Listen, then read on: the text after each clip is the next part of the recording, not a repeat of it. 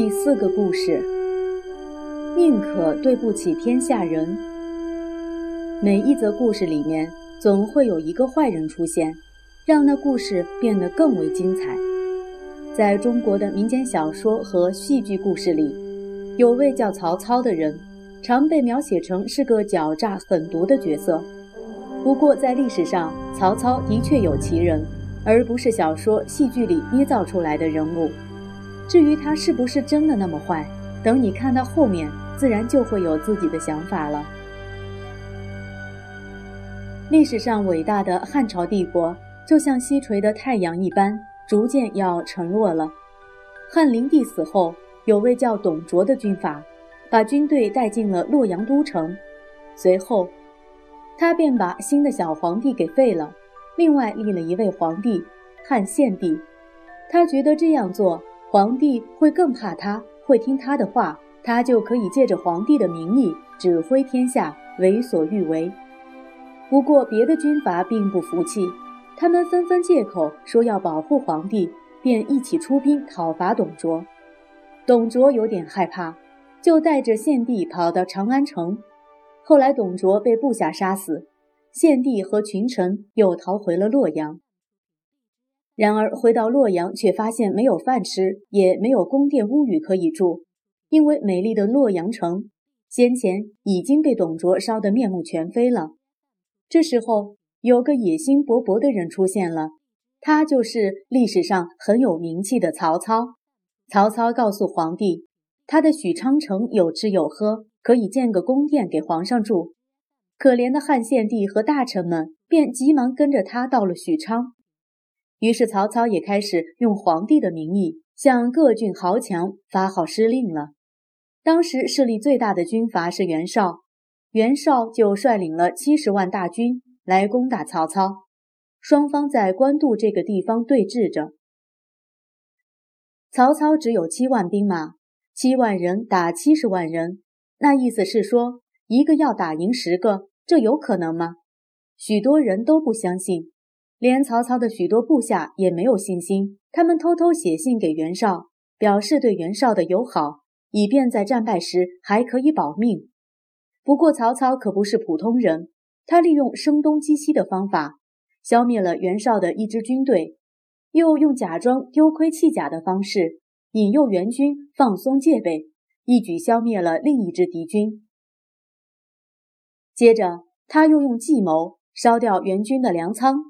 攻进袁绍阵地，当他搜出一大堆自己部下写给袁绍的信以后，左右的人都紧张万分，眼看通敌的证据就要暴露出来了。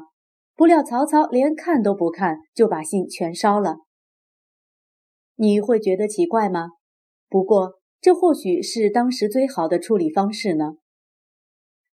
曹操用人并不在乎他的品德，不论那人是狡猾的、忘恩负义的。自私贪婪的，甚至有些无耻行径的，只要是有聪明才干、可以解决问题的人，他都愿意用。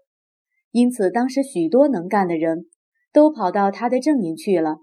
虽然那些人不见得是好人，至于像东汉那些只重视道德却不懂得把国家治理好的读书人，他实在有点轻视他们。曹操还曾说过一句名言。宁可我对不起天下人，但绝不许任何人对不起我。你认为这句话是不是会令人毛骨悚然呢？不过你也别以为曹操只是个会耍权谋的家伙。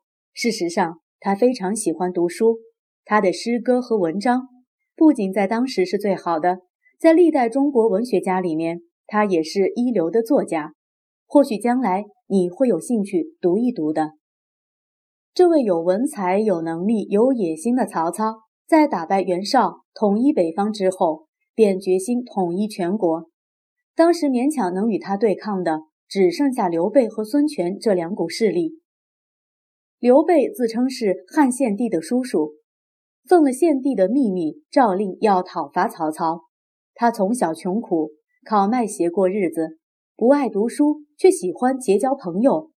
后来在招兵买马时，认识了两个人，关羽和张飞。三人一见如故，就像亲兄弟一样好，所以民间传说他们三人是结拜兄弟。刘备得到一些人的同情和支持，逐渐有了一些力量。不过他的军队总共只有一万多人。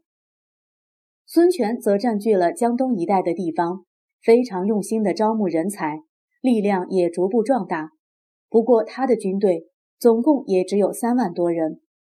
于是曹操整编了二十多万大军，对外宣称是八十万大军，浩浩荡荡地向南方打了过来。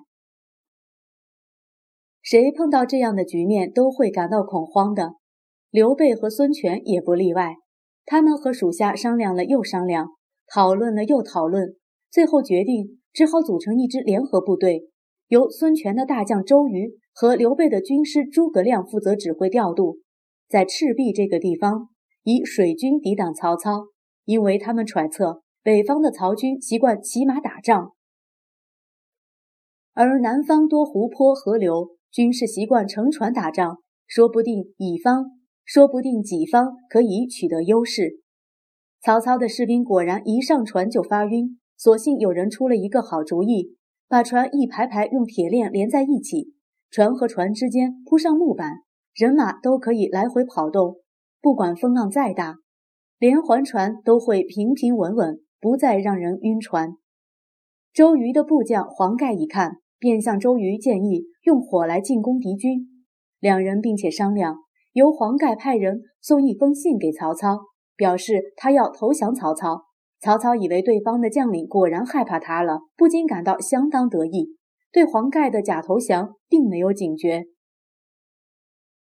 约定投降的日子到了。黄盖率领船只驶向北方的连环船，等到靠近时，投降的船只突然烧起火来，他们一艘艘的像火龙般冲上了连环船。曹操发觉上当时已经来不及了，因为被铁链锁在一块儿的船只，一时间根本扯不开。大火很快就吞噬了曹操的所有船舰。